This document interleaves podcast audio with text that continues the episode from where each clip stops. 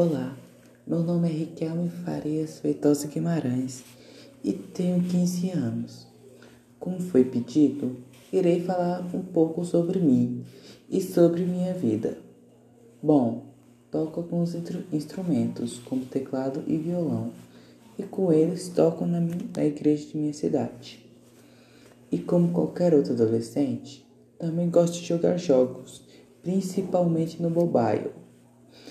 E, e como estou no primeiro ano do ensino médio, e acabei de entrar no INFMG de Montes Claros, eu sou calor ainda.